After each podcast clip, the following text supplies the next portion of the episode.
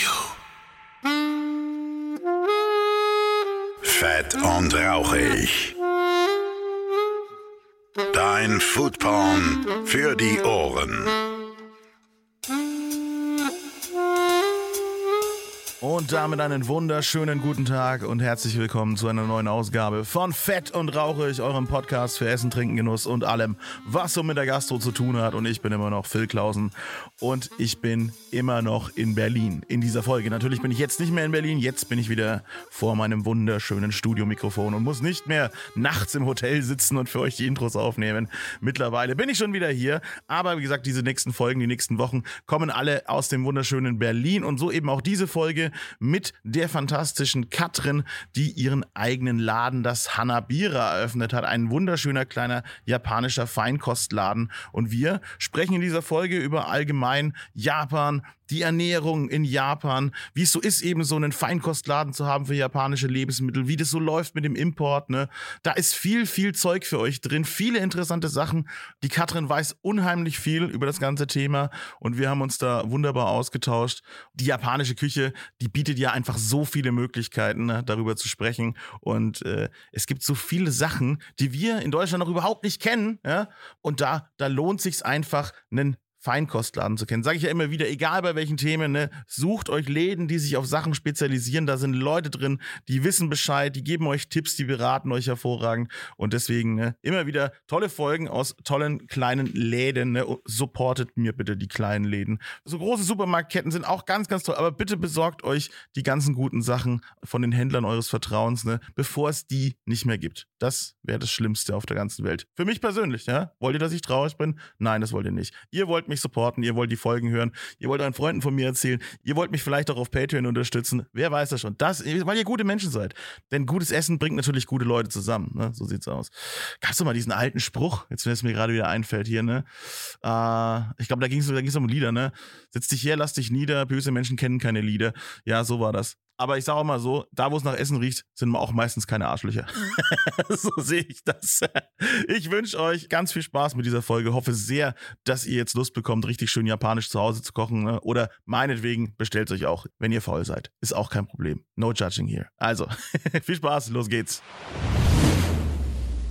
Und da bin ich auch schon immer noch in Berlin und vor mir sitzt die Katrin. Wunderschönen guten Tag. Hallo. Und äh, natürlich, wie zum Anfang, ne, der der sich am besten selber vorstellen kann, bist natürlich du. Und da würde ich dir, ich dich bitten, mir kurz zu helfen. Okay, mein Name ist Katrin. Ich habe seit 2017 ein Lebensmittelgeschäft für japanische Lebensmittel und Feinkost in Friedrichshain an der Grenze zu Lichtenberg, also nicht das tiefste Friedrichshain. Und bin bald 35 Jahre alt. Jetzt noch die Schuhgröße, nein, Quatsch. Schuhgröße, das wäre ein bisschen, nein, nein, nein, das muss nicht sein. Wer weiß, was ich dann geschenkt bekomme vielleicht ja. noch. Nein, nein. Na, bloß nicht, genau. Aber mit dem Geschäft habe ich mir meinen Traum erfüllt. Genau, das habe ich, das habe ich gesehen. Wenn man dich nämlich googelt gleich, ne, wenn man das Hanabira googelt, dann kommt eine, eine Crowdfunding-Aufruf, dass du, dass du da quasi so ein Crowdfunding äh, Aufruf gemacht hast, um, um eben dir deinen Traum zu erfüllen von diesem kleinen japanischen Lebensmittelgeschäft. Wie ist das gelaufen? Schlecht. Ach so. dann wollte ich oh, dann wollte ich dann ich dann wollte ich es gar nicht ansprechen.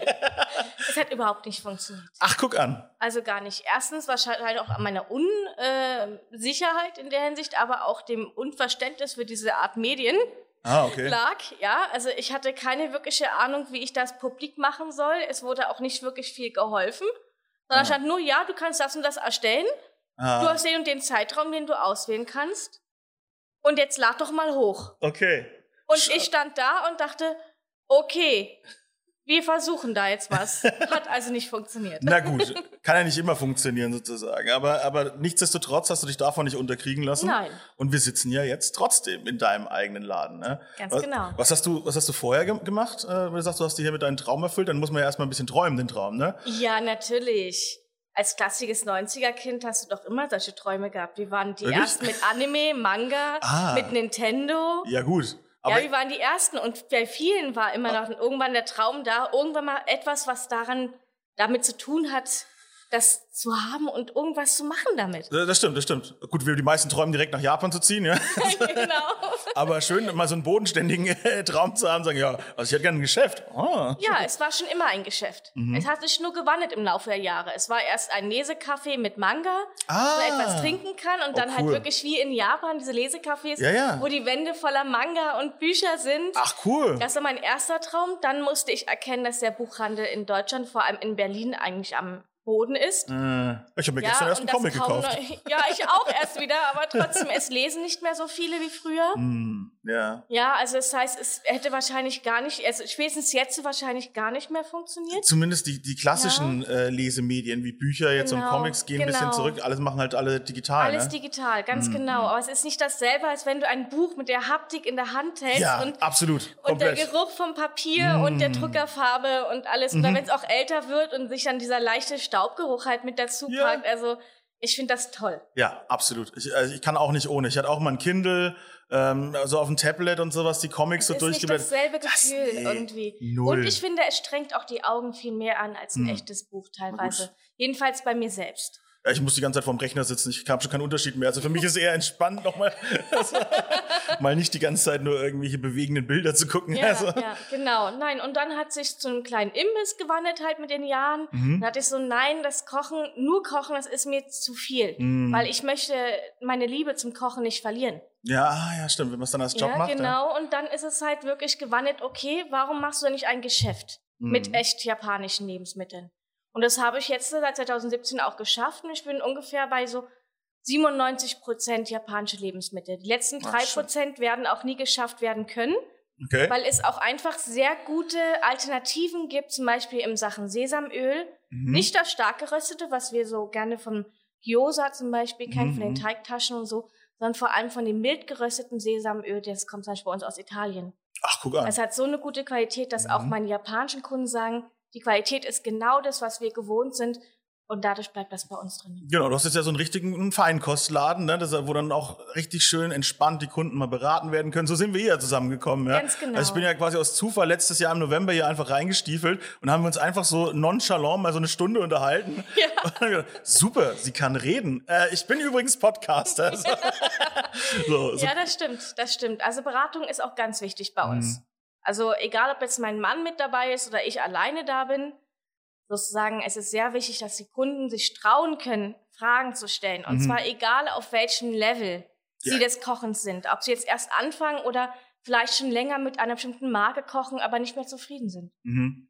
Die, klar, die, die die Barriere ist natürlich groß erstmal, ne? So vom, man kennt ja irgendwie japanisches Kochen, japanische Lebensmittel, meistens sehr eingedeutscht, dann kennen noch einige Sushi und dann ist auch schon Feierabend eigentlich Ganz bei den genau. meisten. Also bei den meisten ist das Denken, dass jetzt die japanische Küche hauptsächlich aus Sushi und aus jetzt neuerdings Ramen besteht, die ja, Nudelsuppen. stimmt, ja. Und dass es da kaum was dazwischen gibt. Und das stimmt nicht. Die japanische Küche ist super komplex Mhm. und halt auch sehr gesund.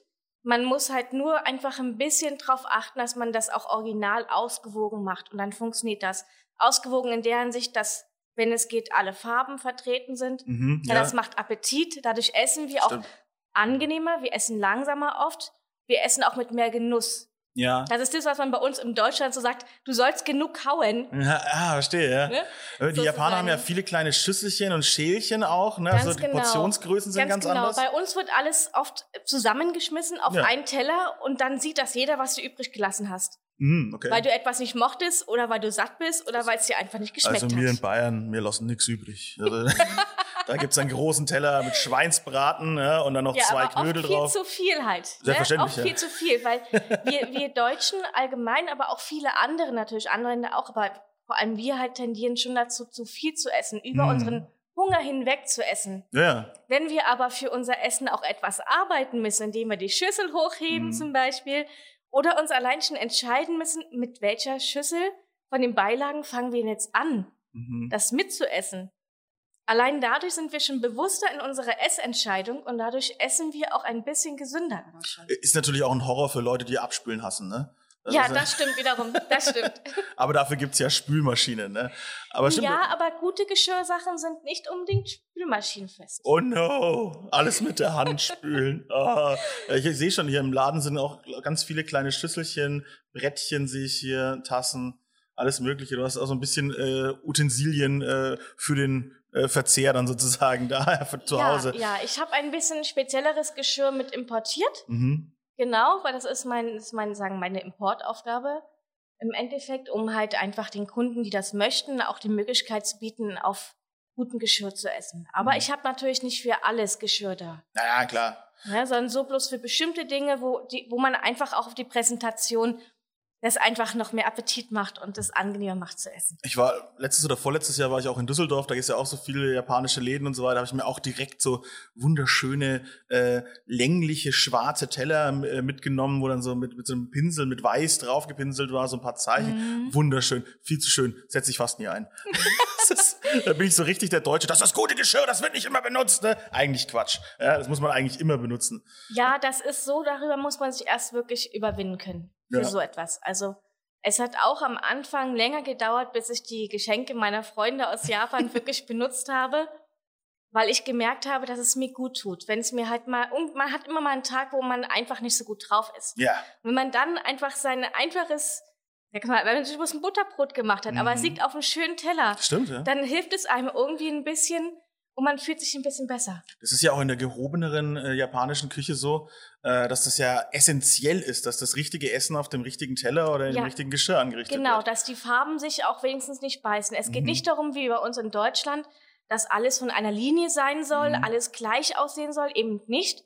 Der Unterschied ist wichtig, aber es muss in Form und Farbe zu dem jeweiligen Essen und das, was man transportieren möchte mit dem Essen, auch passen muss. Ja, das ist echt, das ist echt schön. Ja, Und diese, äh, das kommt aber auch aus Japan, dieses äh, Geschirr, was dann mit Gold äh, wieder zusammengefügt wird, falls es zerbrochen Hinzu ist. mhm. Ja, ne, das ist auch. Das ist jetzt auch mal so ein Trend jetzt die letzten Jahre gewesen. Da hat man immer mal wieder mitgekriegt. Ja, Äh, da haben wir in Berlin auch ähm, ein oder zwei Ja, Künstlerinnen, die das Oh. auf jeden Fall auch machen. schön. Und die sind schon, soweit ich weiß, über Jahre hinweg ausgebucht. Wow, okay. Äh, Ich mag das total, dieses, äh, wenn man dann so auch so ein Geschirrstück lange mitnimmt, also Genau. für sich genau. selber so. Ich habe immer noch, tatsächlich, ich habe immer noch Geschirr aus meiner Kindheit, auch äh, Besteck.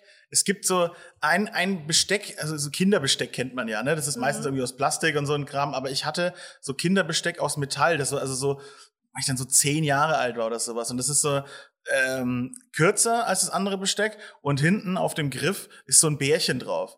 Und das, Ja. ist, das ist immer mein Bärchenlöffel, meine Bärchen gab und ich habe das immer noch, weil ich da irgendwie nostalgisch dran hänge irgendwie. Das ist aber auch gar nicht schlimm, weil damit Ja. kannst du sowas wie einen Joghurt gut essen. Ja, die ja, genau. flachen Schalen sind zum Beispiel. Oder wenn du auch einfach bloß ein kleines bisschen Müsli haben willst, Genau. Ja, da einfach bloß einen kleinen Snack brauchst zwischendrin. Ne? Ja, ja, genau. Äh, Man kann, Perfekt. ja, Musst man, man, er ist größer als ein Teelöffel. Das ist schon mal der Vorteil. Das heißt, wenn ich richtig Bock auf Joghurt habe, dann nehme ich lieber den. Aber das ist noch nicht so äh, asozial, dass man das ein Esslöffel ist. Ja?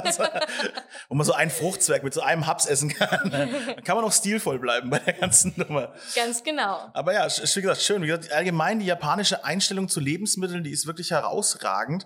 Auch dieses Qualitätsbewusstsein, was Ja. da, was da ist, das fasziniert mich jedes Mal. Ähm, und ich habe aber jetzt in meiner, im Zuge meiner Recherche auch mal rausgefunden, dass die Japaner schon, klar, natürlich schon immer stark auf ihre Lebensmittel geachtet haben, aber dass die Regierung irgendwann auch eingeschritten ist und einen sogenannten ähm, Essenskreisel äh, entwickelt hat und so weiter. Und das ist noch gar nicht so lange her, dass sich eben die Leute gesund ernähren. Und das ist erst irgendwie so um 2000 rum passiert. Also das ist noch gar nicht so lange her, aber man sieht eben, die Japaner sind mit die gesündesten auf der ganzen Welt, äh, was ihre Ernährung angeht. Und das hat einfach funktioniert. Das ist, ist super faszinierend Ja. gewesen für mich. Das, Das- ist ja ähnlich wie bei uns auch. Und, ja, die sagen, Pyramide. Wir haben, genau, wir haben die Ernährungspyramide. aber die interessiert keinen. Ganz genau. Sie interessiert, interessiert uns nicht so wirklich, weil wir wissen zwar, dass es die gibt, aber wir können nicht so viel damit anfangen. Ja, weil die auch, ich glaube, die baut sehr auf Verzicht auf, in, in, in meinen Augen. Ähm, und in Japan ist es ja so, die, diese, dieser Kreisel funktioniert ja viel mit so und so viele Portionen davon am Tag. Also, also du kriegst von allen diesen Schritten so fünf bis acht Portionen. So, das ist natürlich mit unserer Portionsgröße, wir hatten das ja gerade, natürlich wäre das ja gar nicht zu schaffen, ja, da bist den ganzen Tag nur am Essen, auch schön, äh, aber halt dann hilft's dir nicht. Ähm, aber bei den Japanern bedeutet es also hier so und so viele Teile Obst, so und so viele Teile Gemüse, so und so viele Teile und die Ja, haben sogar, sogar eine sehr kohlenhydratreiche Ernährung, Ja, ja. äh, dass die immer über den kompletten Tag verteilt Energie haben, haben sie gesagt. Ganz genau, ganz genau, weil sie arbeiten ja auch sehr lange. Mhm. Sie haben sehr viele Arbeitszeitstunden Ja, mit kurzen Kleinpausen, Mhm. wenn überhaupt, manchmal auch bloß eine große dazwischen. Ja, und wie sollen sonst sich Energie zuführen, Klar. um und, diesen Arbeitspensum überhaupt zu erfüllen? und wahnsinnig gesundes Schulessen auch, habe ich mitgekriegt. Ja, das Schulessen ist ein ganz wichtiges Thema mit in Japan, Mhm. weil sie halt wissen, wenn unsere Kinder sich nicht gesund ernähren, Mhm. dann können sie auch später nicht arbeiten. immer Weil die, es die zieht, es Arbeit. zieht ja alles, ja, aber es zieht ja alles seinen Kreis. Wenn Ja, wir ja, uns immer, immer nur ungesund ernähren, nicht Mhm. ab und zu, das geht nicht um die kleine Sünde mal nebenbei, ja. ja, das haben sie natürlich es geht auch. um die ständigen Sünden, ja. Sozusagen, dann, dann wirkt sich das ja auch auf den ganzen Körper, auf den Kreislauf und Mhm. auch auf die Psyche aus. Ja, klar. Gut, die ganze Zeit arbeiten Ja. wirkt sich auch auf die Psyche aus. Ne? Das sowieso. das sowieso. Aber deswegen gibt es halt immer diese, dass man alle möglichen Farben mit drin hat. Dann Mhm. gibt es diese Vorschriften, was im Essen dabei sein soll und warum es dabei sein soll. was was sind damit diese es uns halt hilft. Ja, zum Beispiel, dass das klassische ähm, Essen halt immer aus einer Hauptmahlzeit besteht. Das wäre Mhm. zum Beispiel der Reis Ah. ne, mit den Kohlenhydraten, was Energie liefert, Mhm. worüber wir gerade gesprochen haben. Einem Hauptgericht, das wären zum Beispiel sowas wie Proteine wie Fleisch, Fisch, Mhm. aber auch die Sojaprodukte für diejenigen, die eher vegan leben, ja, weil sie halt für den Aufbau von Muskeln und Blut wichtig sind. Mhm, mhm. Dann gibt es immer zwei Beilagen. Das sind eingelegte, gekochte oder gegartes Gemüse oder auch roh. Ja, was gibt Vitamine, es gibt Mineralien. Und das hilft natürlich, dass der Körper so ein bisschen in Linie bleibt. Mhm, mhm. Ja, so ein bisschen wenigstens. Und dann gibt es immer noch eine Suppe dazu. Und das ist halt oft die Stimmt. Miso-Suppe. Ja, genau. Das kennt man ja auch, wenn man hier ne, zum japanischen Restaurant geht und so. Da gibt es immer Genau. ein Süppchen vorne dran. Genau, und die Mm. Miso-Suppe ist halt wirklich, weil die auch Gemüse oder Seetang und ähnliches enthält, bringt die halt auch nochmal Ballaststoffe ne, mit. Mhm. zur Vorbeugung von ähm, lebensbedingten ne, Krankheiten wie Stressmagen Ja, und sowas. klar. Ja? Das ist schon gut. Also habe ich jetzt da schon allein, nur weil ich ein ganz normales Essen zu mir nehme, schon so viele Faktoren, die meinem Körper irgendwie gut tun äh, Genau. und, und äh, auch dann nicht langweilig Genau, sind. ne? und das ist immer beim Frühstück, genauso beim Mittagessen und auch beim Mhm. Abendessen. Ja, das stimmt, genau. Die, die, die, ein Japaner wirst du nicht sehen, wie er gerade so genüsslich so ein Croissant mit Marmelade isst. Ja. Ja, doch, vielleicht schon, weil natürlich die natürlich auch ähm, immer moderner werden auf eine Art, aber auch einfach westlicher werden. Hm. Ja, und es gibt auch wirklich schon richtig Bäckereien, die sich darauf auch mit konzentriert haben, Krasse Bäcker, ja. richtige äh, süße Teilchen, Croissants und sowas mit anbieten zu können, damit die Japaner, die das Verlangen haben, sowas mal zu probieren oder die es einfach kennengelernt haben, vielleicht im Ausland, halt dieses Verlangen auch stillen können. Ja, oh, die, die machen so gute äh, Erdbeerkuchen, diese Strawberry Shortcakes Oh, der ja. Japaner. Das ist echt geil. Ich liebe es. Ja. Habe ich in London kennengelernt, also im, Okay. im Japan Center damals. Ah, Und ich hatte das ja vorher noch nicht wirklich gegessen. Mir hat leider keiner meiner japanischen Freunde bis jetzt sowas gebacken. Ein Aufruf. Sch Schweinerei, ja. sozusagen. Und es war wunderbar. Also es war wirklich wunderbar. Aber ich muss auch allgemein dazu sagen, das geht natürlich nicht für alle Geschäfte hier, ja, also Restaurants und sowas. Aber gerade dort in London, die japanischen Restaurants, die ich dort kennengelernt habe, die haben eine Mhm. ganz andere Art der Qualität Okay. als Also- das, was wir hier oft bekommen Ah ja. können. Vielleicht auch Woran liegt's? Vielleicht daran, dass äh, London, also England, mit einer der größten Importeure für japanische Lebensmittel ist. Die kommen vielleicht einfach schneller ran, einfacher ran, weil die Transportkosten natürlich nicht so hoch sind. Mhm. Das gleiche gilt Frankreich. Frankreich ist auch einer der größten Importeure, Mhm. ja, in Europa. Und ähm, es liegt aber vielleicht auch mit daran, dass man sich hier noch mehr entscheiden muss, wie man kochen möchte für seine Kunden. Entweder mit hoher Qualität, dadurch aber auch hohe Preise, dadurch einen Teil der Kundschaft verlieren müssen, Mhm. oder mittelständig, dafür fast alle ansprechend, aber nicht mehr ganz authentisch. Mhm. Oder halt preiswert, viele Kunden, Kunden wissen es nicht besser, Mhm. denken, das ist japanisch und wundern sich dann, wenn wir zum Beispiel eine Verkostung machen oder ähnliches, wenn jetzt die Pandemie vorbei ist, fängt es wieder an, Mhm, hoffentlich. Oder an einem Kochkurs mitmachen bei uns, dass sie dann halt merken, oh, das schmeckt ja ganz anders als das, was ich kenne. Und Ja. dann kommt halt raus, okay, die können gar nicht mehr authentisch kochen. Ja. Weil es ist immer auch eine Budgetfrage und halt, was man am Ende verdienen möchte. Ja, wobei, also ich sag immer, wenn man in einem Feinkostladen einkauft oder sich Lebensmittel kauft, die eine hohe Qualität haben, die sind ja viel ergiebiger, die Ja. schmecken viel intensiver, brauchst unterm Strich weniger und dann ist es, dann relativiert sich der Preis schon fast. Ja, aber du musst dich halt natürlich auch erstmal trauen, das Ja. auszutesten. Stimmt. Wenn jemand zum Beispiel immer voll arbeiten geht, aber halt nur den Mindestlohn bekommt, dann Mhm. reicht das gerade in einer Stadt wie Berlin.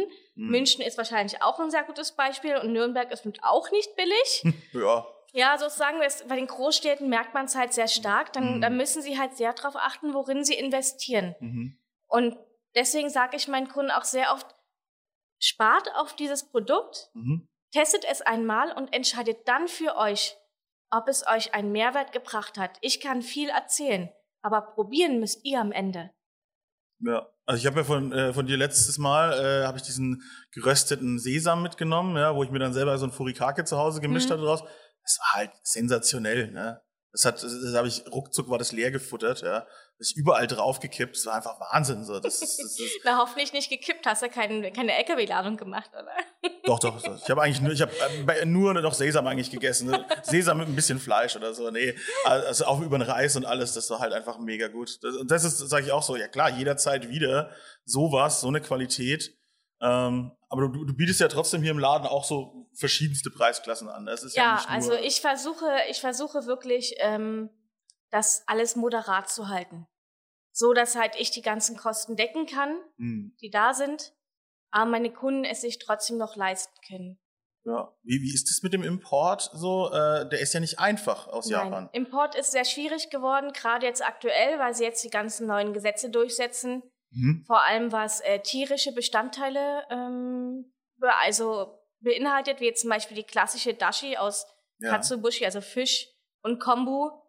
Zum Beispiel ist halt sehr schwierig, ähm, oder die ganz, ganz klassische Kewpie-Mayonnaise aus Japan. Ja, die wir alle kennen und lieben, ja. Gen ja, eigentlich schon, oder? Also, ich ich hab habe im jetzt noch niemanden gefunden, der es nicht mag. Die schmeckt einfach geiler. Die ist so ein bisschen. Na, die äh, schmeckt so wie süß. unsere früher. Die ist, die Ja, ist ja. unsere früher in den 90ern war, die war ein bisschen säuerlich, die war ganz leicht salzig, sie war schön nach Ei und sie Ja. war weich. Dann kam der Cholesterinskandal, die bösen, bösen Eier. Ah, Und auf einmal hatten wir gefühlt nur noch Fettmayonnaisen. genau. Und die sind natürlich einfach kälter. Die sind, die sind klitschig auf der Zunge, ne? Sagt man so schön. Ja, aber die- die- da macht die auch nicht so Spaß, die Pommes durchzuziehen, Genau. ja. Ja, die Leute kennen das ja auch gar nicht mehr. Die denken, die denken wirklich einfach, Mayonnaise ist weiß. Nee, Mayonnaise ist nicht weiß. Was soll das? Also, wenn man schon mal Alle, selber. die, genau, alte selbst machen, genau, wie du Ja. gerade gesagt hast, Entschuldigung. Ja, ja, genau. Also das, richtig, da, da, absolut nicht weiß, ja, vor allem nicht so strahlend weiß, ja. So, aber dass es dir schon ins Gesicht springt, ne? Ja, so, so sieht's aus. Es ist halt Nein, einfach, aber sowas halt. Also gerade Kewpie ist ein Beispiel für die Firmen, die äh, versuchen in Europa ähm, Fuß zu fassen. Das wird noch sehr schwierig werden, dass wir die japanische bekommen, weil wir haben jetzt ein Werk in Holland Mhm. und wir haben noch irgendwo anders in Europa ein großes Werk Ja. für, für Kewpie. Und das wird, ähm, die schmecken anders. Mhm. Weil der Weizen schmeckt anders, die Eier schmecken anders. Mhm. Ja, also es, die Grundzutaten schmecken anders. Das ist wie halt. Habe ich mir das mal nicht eingebildet, weil ich habe es mal günstig rumstehen Ja. sehen in einem Rewe oder sowas und war dann so, irgendwie schmeckt die anders. Ja, ja, das Ah. muss wirklich immer draufstehen, ähm, Made in Japan oder japanisches Produkt oder, in, oder halt die japanischen Schriftzeichen alleine. Die fehlen auch oft auf den europäischen. Da habe ähm, ich da wirklich die holländische erwischt, ja. Und man schmeckt halt wirklich einfach Unterschied. Das ist Mhm. ja auch bei uns allein schon, ob wir jetzt einen Apfel aus Brandenburg Mhm. kaufen und essen oder den aus Polen oder Tschechien Ja, ähm, probieren, die schmecken auch ein bisschen unterschiedlich, obwohl es Klar. die gleiche Sorte ist. klar. Das Zum ist, Beispiel. Das ist ja mit allen Lebensmitteln so. Ganz genau. Ähm, Und das merkt man halt bei so Boden, verarbeiteten ja. Produkten teilweise sehr stark. Klar. Das merken auch viele, die, die ähm, Nissin kaufen. Kennst du vielleicht die Ja. Marke für äh, Fertignudeln, Genau. Instant-Nudeln. Und äh, da sagen auch viele, ja, das habe ich doch, aber genau das gleiche habe ich doch in Japan gegessen als Mhm. Instant-Nudeln und es schmeckte ganz anders. Mhm. Weil äh, ich glaube, Nissin stellt, glaube ich, in Polen her zum Beispiel. Ah. Und auch da schmeckt natürlich wieder die Rohstoffe anders. Genau, das, das Und dann natürlich- Gemüse und was da drin ist und Genau, sowas. Ja. und Nissin sagt auch ähm, offiziell, dass sie die Rezepturen angepasst haben an den europäischen Markt. Mhm. Und das ist halt etwas, was ich, wenn ich mit ähm, Firmen aus Japan ähm, kommuniziere, immer gerne übertrage und sage, bleibt authentisch. Mhm. Lasst das in der Verpackung. Sie muss nur unseren Vorschriften entsprechen, europäischen Vorschriften, ja, mit, dem, mit den Deckeln und sowas alles, ja, den Schraubverschlüssen und sowas. Ja, den Sicherheitsvorschriften muss es entsprechen, aber lasst Ja. die Produkte selbst so, wie sie sind. Mhm. Macht nicht eine europäische Verpackung, weil ihr denkt, ihr müsst euch hier anpassen Mhm. und passt auch nicht die Rezepturen an, weil wenn ein Kunde sich entscheidet, Geld in die Hand zu nehmen, um etwas Authentisches aus Japan oder auch aus Mexiko, ist egal woher, Mhm. oder auch Frankreich, ja, Egal, ja. geht auch, kaufen will, dann entscheidet er sich dafür, dass er das authentische Produkt kaufen möchte. Dann Genau. möchte er auch das schmecken, was drinne sein sollte. Und nicht europäisch, französisch, europäisch, japanisch. Dafür nehme ich ja die Importkosten in Kauf. Ja? Ganz genau. Das ist ja das. Also ich will ja dann eben den authentischen Geschmack so haben. Ich will ja kein nachgemachtes Produkt haben. So. Das heißt, du bist ständig in Kontakt mit japanischen Importeuren, äh, dass du wirklich immer die authentischen Produkte bekommst. Und das ist, ja ein wahnsinniger Aufwand auch. Ne? Also ja, es steckt sehr viel mehr hinter, als die meisten Kunden wahrscheinlich vermuten. du bestellst ja. es nicht einfach so, gehst nicht irgendwie Ich- so Metro Japan und bestellst aus so einer Liste, so nach dem Motto, ja. Nein, also ich habe, äh, meine Lieferanten sitzen hier in Deutschland und in Frankreich. Mhm. Ich sage ihnen, was ich brauche. Sie schauen, ob sie es da haben oder schlagen mir welche Produkte vor, die zum Beispiel eine Alternative wären. Mhm. Ja, welche überhaupt gerade möglich sind zu bekommen. Ich spreche aber auch oft mit Firmen in Japan selbst und versuche, den Import hinzubekommen. Gerade für vegane Sachen ist der Import natürlich einfacher. Ja, ich hatte ja gut, das Gesetz davor ähm, Mhm. erwähnt. Ja, weil es halt noch sehr schwierig ist, genau zu wissen, was möchte jetzt die EU gerne sehen, dass wir das wieder importieren dürfen. Mhm. Es ist noch sehr schwierig für alle Importeure, egal ob es ein deutschsprachiger Importeur ist oder englisch oder sonst wie sprachig. Und, das, und warum ist das passiert so? Wa- Warum gibt es auf einmal diese Einschränkungen und Regulierungen? War da, ist Also, da irgendwas passiert? Oder? Das, ähm, das offizielle Schreiben ist äh, mehrere hundert Seiten dick. Oh ja. Gott. Aber so im Groben und Ganzen, soweit wie ich das verstanden habe, liegt es unter anderem daran, dass die Kontaminierung der, der europäischen Produkte halt vermeiden wollen. Okay. Also ich weiß zwar nicht, wie in einem Dashi-Pulver, der schon zu Staub gemahlene Fisch, ja, ähm, hier Probleme bei unseren Fischen machen könnte. Aber den Grundgedanken verstehe ich, wenn es wirklich um äh, Milch, Frischmilchprodukte geht, um Naja. Frischfleisch, um Frischfisch geht. Das, das kann ich nachvollziehen, ja, auch wegen den Krankheiten, die man natürlich auch transportieren kann dadurch. klar, klar. Ja, aber ich weiß halt wirklich nicht genau, warum es auch für Trockenprodukte oder auch in Flüssigform verarbeitete Erhitzeprodukte, wo keine Mhm. mehr leben können eigentlich von diesen Fremdbakterien und alles, kann ich nicht sagen, da musst du vielleicht doch jemand fragen, der sich da wirklich Da noch muss besser was ganz nach oben zur Regierung. Nee, äh, äh, aber das, ich, ich kann mir das denken, dass sie das vielleicht erlassen haben für eine bestimmte Lebensmittelgruppe oder sowas. Und dann ist halt dummerweise so schwammig formuliert, dass es dann wieder auf alles gilt. Das Ja, wäre so typisch. Das kann schon gut sein. Also es ist auf jeden Fall so, dass es sich auf alle asiatischen Länder äh, mit drauf drückt, ja, sozusagen. Aber es gibt natürlich auch ein paar Länder, die es einfacher haben, ja, und die dadurch bevorzugt werden im Import. Hm. Und das merken wir schon ziemlich teilweise jetzt. Also man sieht es an den leeren Regalen, ja, teilweise auch bei uns sind Plätze leer, wo meine Stimmt, Kunden da- sagten, da da oben. stand doch eigentlich was und Ja. wo ist es denn? Und ich kann halt äh, auch nur das einkaufen, gerade was überhaupt verfügbar ist. Mhm. Und das Schlimme ist halt durch die durch Pandemie bedingt, aber auch immer noch durch dieses querstehende Schiff damals, Mhm. ja. Mhm. Ja, klar. Es ist manchmal so, dass jetzt auf einmal Container ankommen, die schon viel lange hätten da sein müssen und die dadurch auch teilweise das MHD erreicht haben Ja, und ja. dadurch halt nicht mehr in den Verkauf gelangen. Verderb- so einfach. Ware, ja, klar. Ja. Oder halt auch einfach, dass es manchmal gar nicht mehr so klar ist, was ist jetzt wirklich in dem Container drinnen. Weil, wir, weil man manchmal gar nicht mehr ganz nachvollziehen kann, was konnte jetzt eingepackt werden in diesem Mhm. Container. Ja, mal einfach, ja, Und dadurch sind halt viele Lieferverzögerungen auch entstanden schon. Ja, und den Überblick irgendwann einfach auch verloren, ne? Das ist echt, ja, Es äh, ist nicht so einfach, der Container. So schön manchmal Ja. das auch aussieht, aber wenn ein diese riesigen Meme. Schiffe aussieht, nicht wahr? Ja, mit den ganzen Containern oben drauf, ja, die immer größer werden und Mhm. alles drum und dran. das ist so Hat faszinierend. alles seine Vor- und Nachteile, Wenn nicht man in wahr? Hamburg so mal eine, eine Hafenrundfahrt macht und dann äh, an diesen Containerschiffen vorbeifährt und erstmal diese schiere Größe mitkriegt, so am eigenen Körper. So. So allein schon mal neben so einem Container zu stehen, ja, ja, völlig irre. sozusagen, also es ist, es ist unglaublich. Und dann, äh, ja, aber klar, Lieferketten, das ist ja das äh, Lieblingswort gewesen 2021, ja, jetzt auch noch 2022. Ja, schlimm gewesen.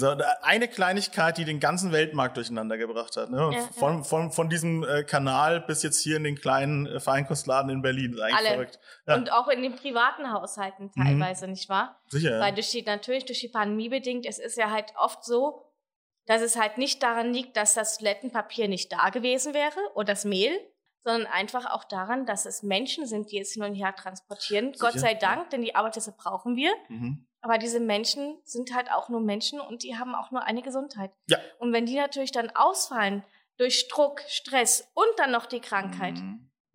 dann fährt der LKW nicht. So ist es. Und damit sind unsere Lager leer. mhm. Mhm. Es liegt nicht oft, also es liegt fast nie daran, dass die Produkte nicht da wären. Mhm. Es liegt daran, dass niemand fahren kann.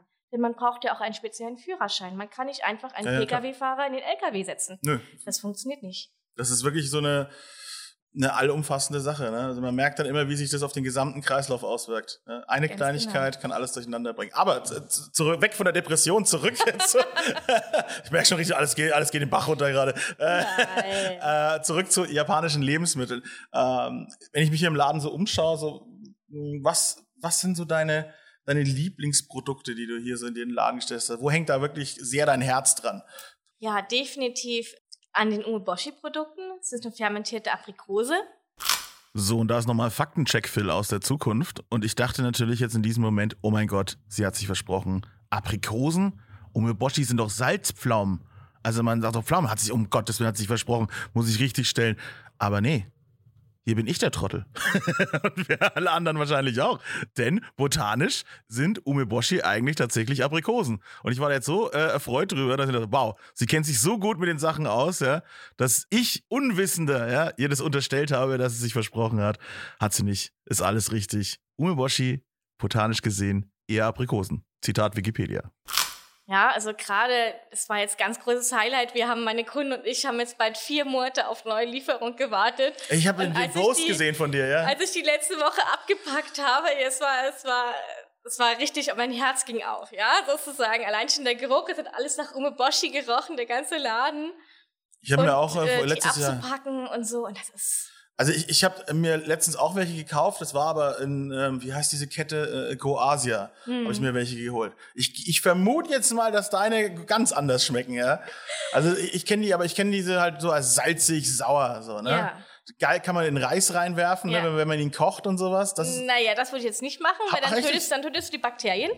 Du legst Oh, sie oben drauf schade. auf den fertig gekochten Reis. Ach, hat aber, Dann hat symbolisierst du nämlich die japanische Flagge, so eine schöne weiße Reis. Ah. Dann oben drauf die schöne Stück Umeboshi mit der roten Farbe, ne? Mhm. Das ist, das ist also, ja, gerade zu Reis schmeckt es wirklich extrem Ja. gut. Aber ich esse auch gerne als Salatdressing oder halt Ah. auch, was wir für uns, gerade bei den Nageräpfeln, die jetzt schon langsam den Geschmack ein bisschen verlieren, ja, Mhm. wenn du da ein bisschen Umeboshi mit dazu machst, dieses salzig-saure und dann dieses Fruchtige vom Apfel dazu. Mhm. Und natürlich super für die Verdauung. Ja, ja, klar. Nur, nur Ja. blank sollte man es nicht unbedingt essen.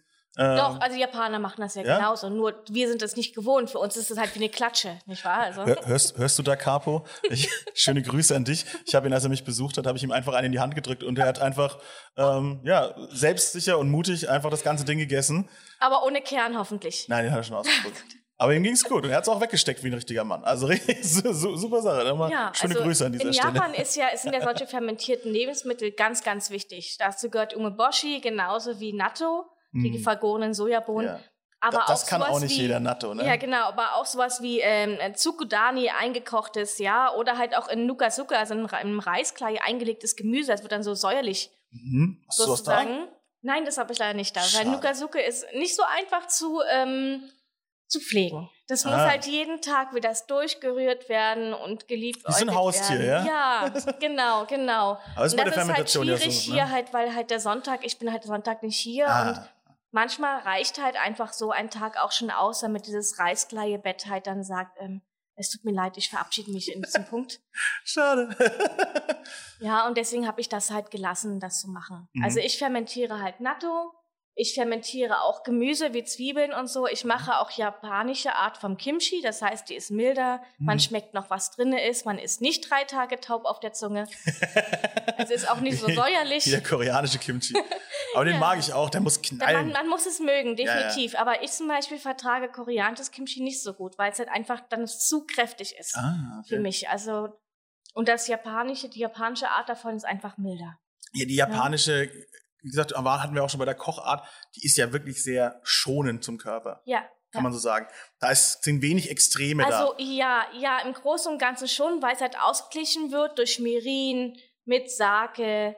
Das ja, Mirin, was ich bei dir gekauft habe übrigens. Sojasauce. Ja, ist gut, oder? Ah, ich habe ich immer noch was, ne? Das ist ja der Killer. Genau, und aber das Problem ist natürlich auch, dass die japanische Küche halt auch, auch sehr salzhaltig ist, weil Sojasauce bringt Salz, Misopaste bringt Salz. Ja. Aber auch das, was dort wächst, bringt Salz, ist klar, weil Japan ist natürlich eine Insel vom, vom Meerwasser umgeben. Mhm, ja, stimmt, klar. Ja, es ist also alles ein bisschen salziger als bei uns. Und das merken dann zum Beispiel, wenn die Japaner das erste Mal deutsches Gemüse essen und sowas, wenn sie deutsches Gemüse bekommen im Handel, ja, Mhm. Was sie natürlich dann sofort merken. Also gerade auch bei Gurken zum Beispiel und sowas unter anderem auch. Ja. Die schmecken halt hier definitiv anders, auch deswegen, weil halt der Salzgehalt einfach geringer ist. Ja, stimmt, stimmt schon richtig. Dieses Wasser, was die bei uns ziehen, ist ja, ne? Genau, und das ist halt auch mit einer der eigentlich der größte Nachteil der japanischen Küche.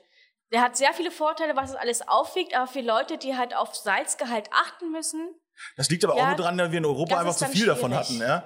Also die Japaner, wenn sie es durchweg essen, sind sie ja trotzdem gesund. Also Ja, ganz genau, weil sie sind es gewohnt. Ne? Ja. Schon, schon als Baby, schon beim Genau. Wachsen im Bauch sozusagen und allem drum und dran, die, sind das, die kriegen es ja alles und es- mit von Anfang an. Aber der Körper Wir verstopft, halt wechselt nicht. auch dieses Meersalz, glaube ich, deutlich anders als wir unser Bergsalz. Also das, das kann schon gut sein. Also da halte ich mich aber raus, weil ich bin Mhm. Ja, kein ich bin ja Arzt auch- und auch kein Chemiker Ich und doch nichts, auch was nicht. in diese Richtung geht. hier wird ganz viel Meinung, wenig Wissen sozusagen. aber das kommt halt dazu. Auch viele Pickles und eingelegte Sachen und sowas sind halt genauso salzig. Aber wiederum halt wird halt vieles in Japan halt auch einfach aufgewogen. mhm. Ne, durch die fermentierten Sachen. Was Das ja so vieles verträglich macht. Ja, genau, ja. so wie bei uns früher auch. In Deutschland war es halt eher das fermentierte Sauerkraut, der fermentierte Rotkohl, den es ja fast gar nicht mehr gibt. Rotkraut kennt man hier bloß noch eingekocht. Ja, in Bayern ist es Aber schon das, sehr präsent. das richtig fermentierte gibt es relativ selten. Also in Berlin und Brandenburg gibt es relativ Stimmt, selten noch. fermentiert nicht, du hast recht, das ist Wirklich, das eingekocht, ja. fermentierte Rotkohl gibt es kaum noch. Das wurde wie Sauerkraut eingemacht. Mhm. Stimmt, ja. Ja, und das weil es ist ja im Endeffekt die gleiche Kohlart. Ja, Nur klar. einmal weiß, einmal rot. Ja, aber es schmeckt ein bisschen anders. Ganz genau. Ja, ganz genau. Aber halt so, das gibt's kaum noch. Wir hatten früher immer Mixpickles oder saure Ja. Gurken, Ja. Senfgurken, Salzgurken, was auch immer auf dem Tisch. Ist Gurken einlegen nicht was Schönes? Oder allgemein was einpickeln? Ja, so, Genau, so, deswegen mache ich das für Ja. meine Kunden, weil es mich glücklich macht. Ja. weil das, ist mein, es ist wieder ein Aspekt des Handwerks, der Mhm. mir sonst einfach fehlen würde, Mhm. weil ich komme aus dem Handwerk. Ja, und es ist halt auch einfach etwas, womit ich meinen Kunden was Gutes tun kann. Es ist einfach so schön. So, diese, das ist ja Liebe im Glas, kann man ja so sagen. Ja, ne? ja. Weil das ist auch so eine ruhige Tätigkeit. Ne? Man gießt dann die Brühe drüber, man, man, ma- man schlichtet die Gurken rein oder das Gemüse in das Glas und dann gießt man das so drüber. Das was, hat was Zen-artiges, kann man schon sagen. Ja, ja, das, aber diese Art mache ich relativ selten, ne? weil ich ähm, fermentieren ist dann doch noch ein bisschen anders. Man muss mehr vorbereiten, man muss mehr zubereiten und äh, es ist halt nicht leider bloß Salzwasser rauf und dann hoffen, dass alles gut geht. aber es ist, es ist wunderbar. Es ist egal, ob man jetzt äh, deutsche Art einlegt oder ähm, japanische Art oder koreanisch, chinesisch oder hier äh, italienisch. Mhm. Ja. ja. die eingelegten Tomaten oder sowas. sicher, Leckeres. sicher, ja. Ja, im Endeffekt ist es egal. Hauptsache, es macht einen glücklich und es ist gut für unsere Ernährung, wenn wir sowas mit dabei haben. So sieht's aus, ja. Genau. Und natürlich, was der größte Unterschied ist zwischen der japanischen und deutschen Küche, ist natürlich die, die, die Fettlastigkeit. ja, das Ne? ist ganz wir, klar. gucken, wir machen sehr viel Fleischbrühen, also Mm. fettes Fleisch. Mhm. Dann machst du eine schöne, kräftige Fleischbrühe und das Fettaugen schwimmt oben. Schmeckt super. Sag Ja. nicht, dass ich mag es, ja? So eine schöne Alles Kraftbrühe. gut. Aber die, allein schon die japanische Grundbrühe aus Kombu und dem Fisch ja. hat halt kein großes Fett drin. Und du vom, Nee. vom Fisch, was selbst kommt, was noch ein bisschen drin ist, aber dadurch, dass es getrocknet und geräuchert ist, Mhm. Der Thunfisch, ist ja fast gar nichts mehr groß da. Nee, genau. Und dann hast du nur noch einfach die Geschmackskomponenten aus Gemüse. Ja? Ganz genau. Und dann kommt, dann kommt halt bloß noch dazu halt, dass einfach deswegen Fleisch und Fisch und nur darüber werden dann halt oft, oder auch die Sojaprodukte, wenn die Mhm. ordentlich zum Beispiel gebraten oder eingelegt werden, ja je nachdem, was man macht, darüber kriegt man dann halt die Fette noch zugeführt. Durchfischt durch die Omega-3-Säuren, logisch. Ja. Also, es Also ist ja auch wieder, ne? Fett ist ja. nicht gleich Fett, ne? Ganz genau. Es gibt halt gute Fettsorten. Es gibt welche, wo wir darauf achten sollten, dass wir davon nicht so viel zu uns nehmen. Mm, Und davon gibt es halt in der japanischen Küche weniger teilweise. Stimmt. Nicht gar nichts, sondern einfach weniger. Die- Es ist ausgeglichener als unsere. Genau, also die, die, immer dieses Thema mit der, mit der Ausgeglichenheit oder Genau. mit der Vielfältigkeit. Natürlich, die Japaner haben auch Chips und, und süßesten Oh ja, leckere Chips. Oh, ne Scheiß, die sind so geil. So, so schöne Chips mit so ein bisschen äh, Garnelenflavor oder, oder äh, halt Nori-Blatt-Flavor ist auch so, Ja, oh, das ist ja. so geil, ey.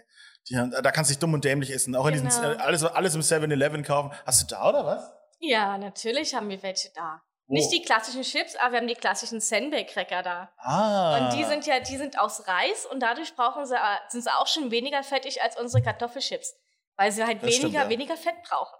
Nicht wahr? Aber sowas haben wir natürlich auch da. Nicht viel, aber immer mal wieder. Ja, das ist ja allgemein in deinem Laden so. Das ist nicht, nicht von allem ist nicht viel da, aber ne, dann ist es, dann fühlt es sich auch sehr besonders an, wenn man es dann kauft. Ne? Wie das, wie das Mirin, ja. So da, so, ja, da habe ich noch drei da. Ich so, boah, ich nehme drei. Nee, ich meine, ich nehme nur eins. Ich will ja keinem was wegkaufen. Ja? So, man, man, man, man fällt dann so direkt in so einen Kaufrausch. Ja?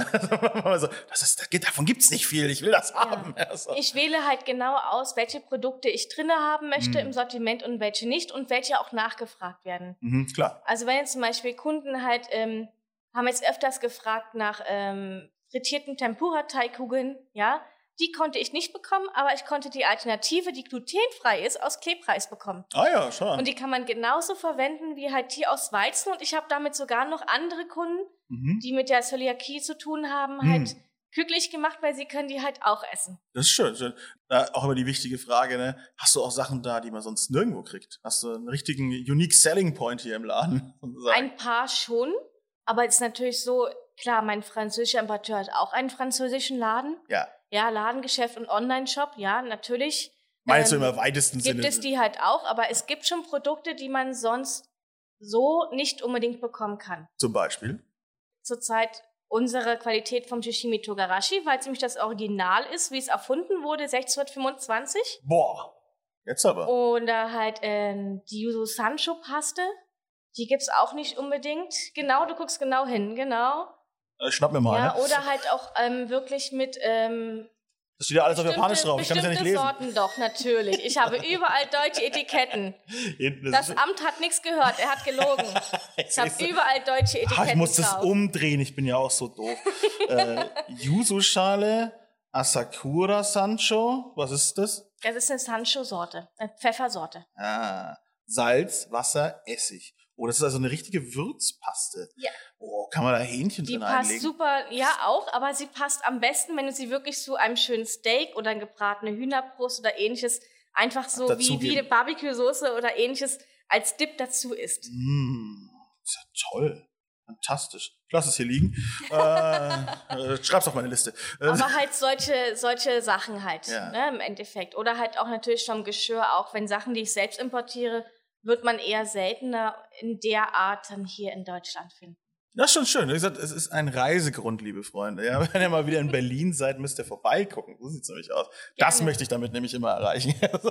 Gerne. ja, aber äh, schön. Wie gesagt, jetzt habe ich so, jetzt rede ich schon selber nicht mehr ins Mic, weil ich mich die ganze Zeit umgucke. Ja, also, das, ne, wir haben ja wirklich äh, schöne, schöne, interessante Sachen. Der Laden ist wirklich liebevoll und wunderschön eingerichtet.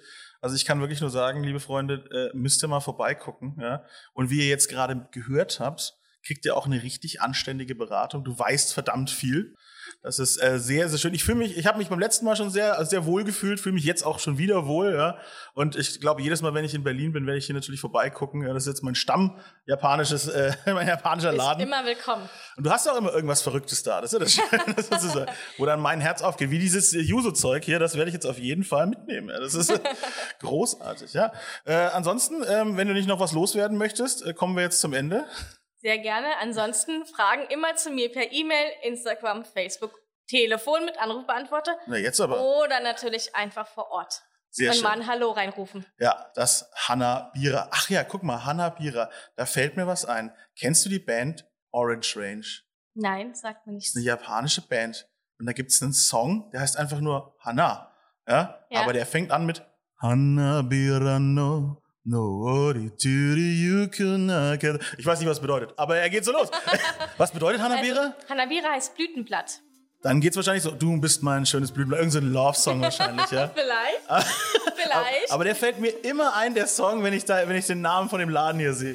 So. Wer es vielleicht noch kennt, die Band Orange Range, ich glaube, die haben mal den Vorspann zu Bleach gemacht.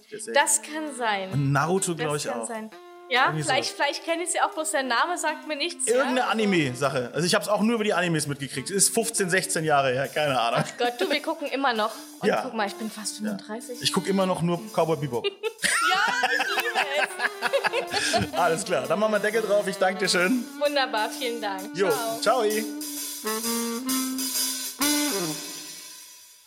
Pod You. Fett und rauchig. Ein PodU Original Podcast. Idee und Moderation Phil Klausen. Produktion Phil Klausen zusammen mit dem Funkhaus Nürnberg. Gesamtleitung PodU Patrick Christ. Alle PodU Podcasts findest du auf podu.de und in der PodU App. Podcasts für dich aus deiner Region.